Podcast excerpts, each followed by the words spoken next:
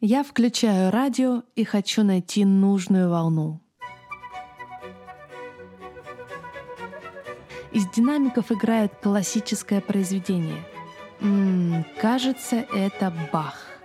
Может быть, найдем что-нибудь посвежее?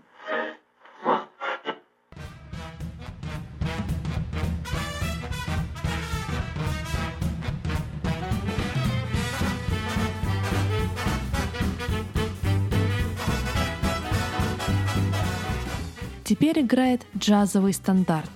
Думаю, немало любителей такой музыки, но мне интересно, что же крутят еще.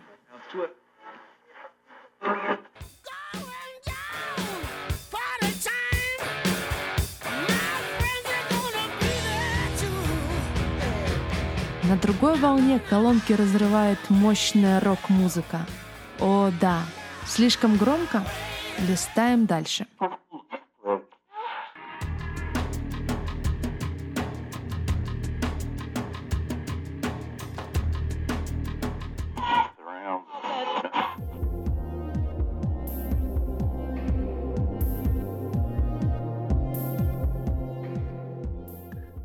Минуя пару андеграундных станций с трип-хопом и эмбиентом, я слышу знакомую мелодию.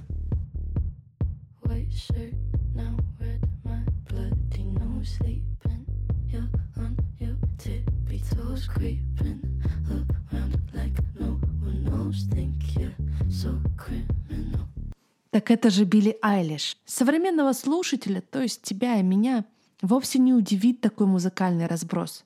Но что, если бы средневековый человек, который всю свою жизнь слышал это,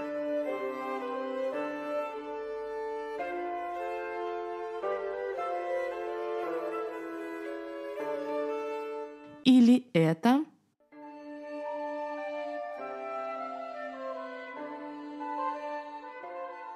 и еще это —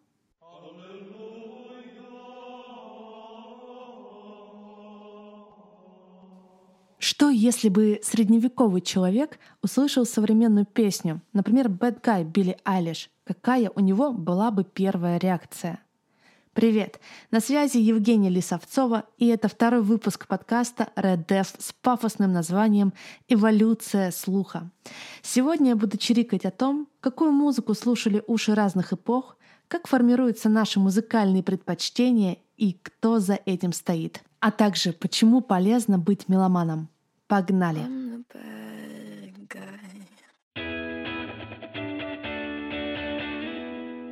Глава первая. Оглянемся назад. Почему выпуск называется «Эволюция слуха», а не «Эволюция музыки»? Есть такая поговорка «красота в глазах смотрящего». В нашем случае в ушах слушающего. Меньше всего хочется в голове, которая явно связана с историей музыки, щеголять датами и голыми фактами. Куда интереснее встать на место зрителя, услышать музыку ушами людей прошлого. Для этого нужно подключить фантазию. Давай вернемся к нашему средневековому парню, который еще не вкусил запретной музыки 2019 года, и настроимся на его волну.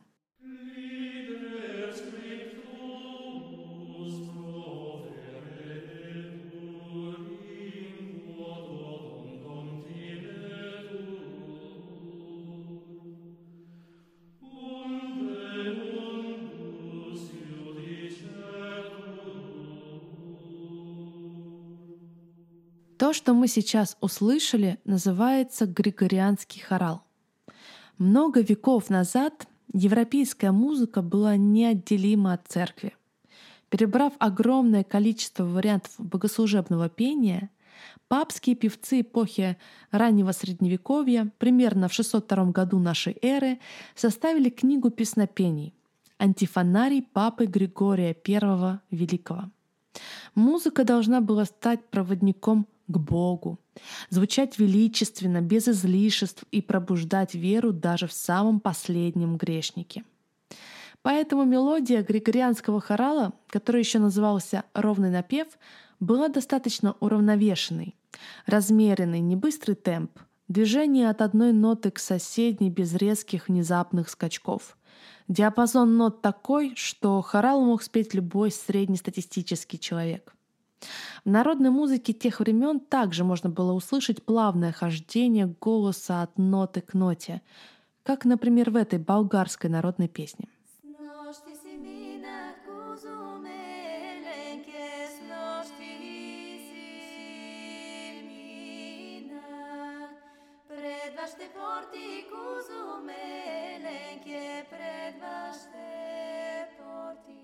Со временем музыка усложнялась и стали использовать более широкие интервалы в мелодии. То есть расстояние между нотами увеличивалось, и для пропевания требовался уже больший диапазон голоса. Но начинка оставалась прежней. Средневековая музыка строилась на народных ладах, которые юзали еще античные ребята с лирой. Но, как известно, всегда найдется тот, кому не сидится на месте.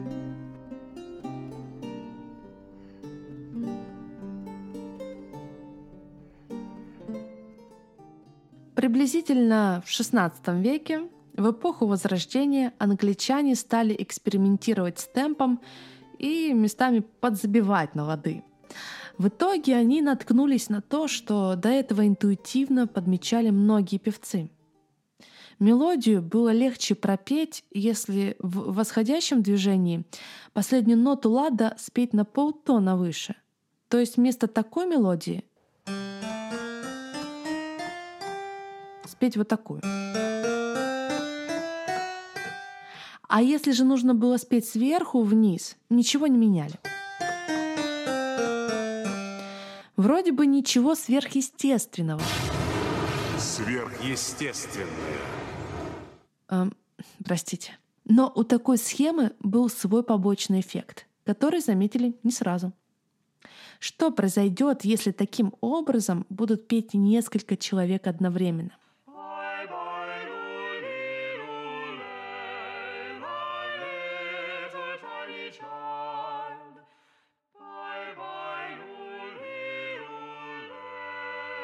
Эта песня — яркий пример лада с переменным шагом. Женский голос поет партию в восходящем движении. Мужской голос в этот момент пропевает партию наоборот, сверху вниз.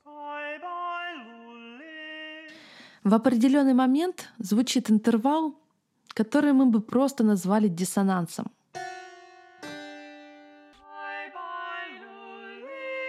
Во времена Елизаветы I такое перекрещивание голосов было настоящим мейнстримом. Большая часть мелодий, если не все, были написаны подобным образом. Из этого небольшого фрагмента истории можно предположить, что музыка менялась под влиянием двух факторов. Во-первых, это новый взгляд на то, что уже когда-то было. Ярким примером может служить рождение оперы — в XVII веке флорентийское содружество музыкантов и философов-гуманистов искали способ возродить античную трагедию. В итоге на свет появилась опера. Одной из первых постановок считается опера «Эвредика» от 1600 года.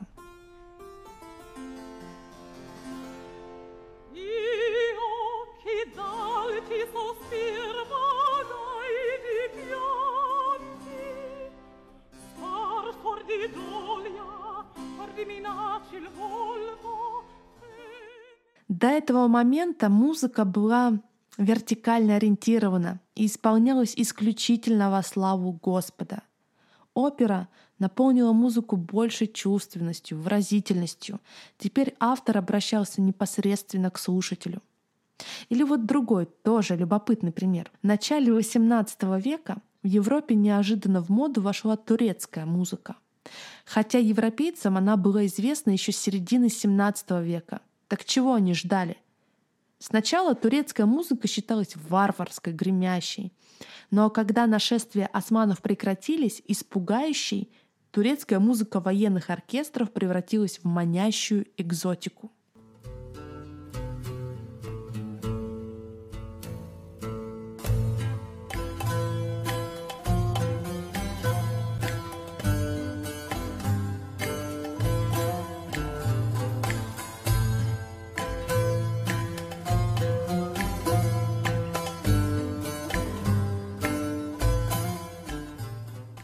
Второй двигатель — это дух бунтарства. На каждое правило есть даже не исключение, а тот, кто его захочет нарушить. В 1893 году молодой французский музыкант Эрик Сати изобрел собственную систему композиции, которая шла в разрез с классической формой музыки. Парень был не промах и написал пьесу «Vexations» или по-русски «Неприятности». Пьесу длиной в одну нотную страницу было предписано сыграть 840 раз. Спустя 70 лет нашелся человек, который все-таки это сделал. Джон Кейдж с 11 музыкантами исполнил неприятности, и длилось это дело 18 часов 40 минут. Не слабый такой перформанс почти на сутки. И название интересное.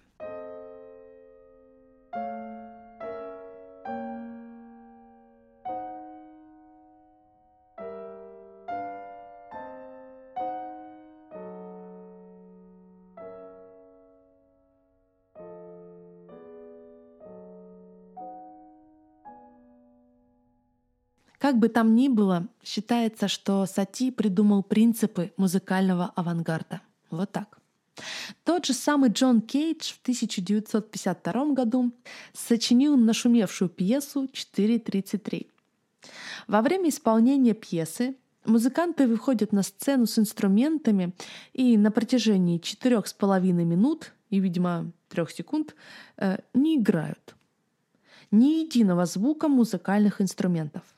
Пожалуй, тот самый случай, когда можно не париться с репетициями. Но шуточки в сторону.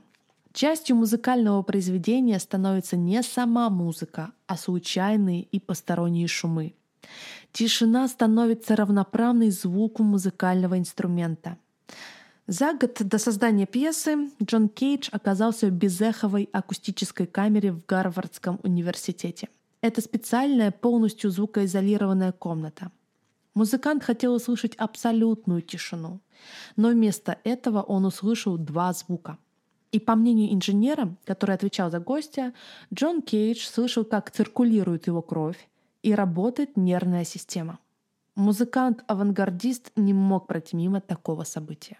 Как итог, его пьеса «4.33» вызвала сильный отклик в музыкальном мире. Но кроме переосмысления классических форм и необычных экспериментов, было ли еще что-то, что повлияло на развитие музыки – а значит в итоге на то, что будут слушать люди.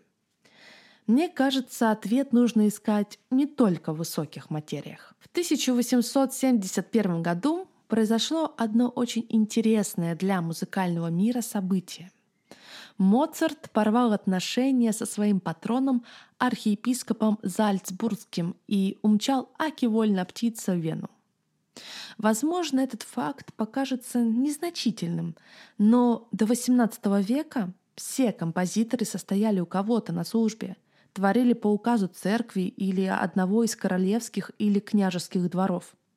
Несмотря на то, что Моцарт не самый яркий пример с точки зрения финансового успеха, денег на вольных хлебах он особо не заработал, зато достиг наивысшего расцвета в своем творчестве — оставив позади многих современников. Но важно и другое. Моцарт стал первым музыкальным фрилансером. Что же было дальше? Пролистаем на пару веков вперед.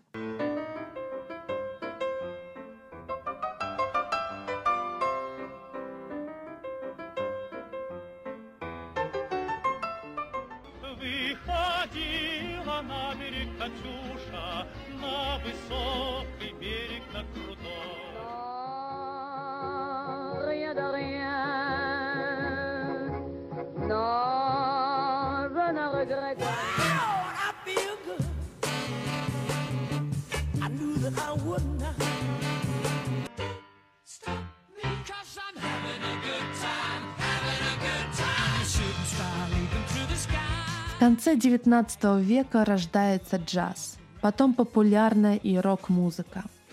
Музыкальные жанры и поджанры плодятся как грибы, и каждому найдется что-то по душе. Появляются радиостанции, студии звукозаписи и лейблы. И на музыку, как никогда прежде, начинают влиять деньги.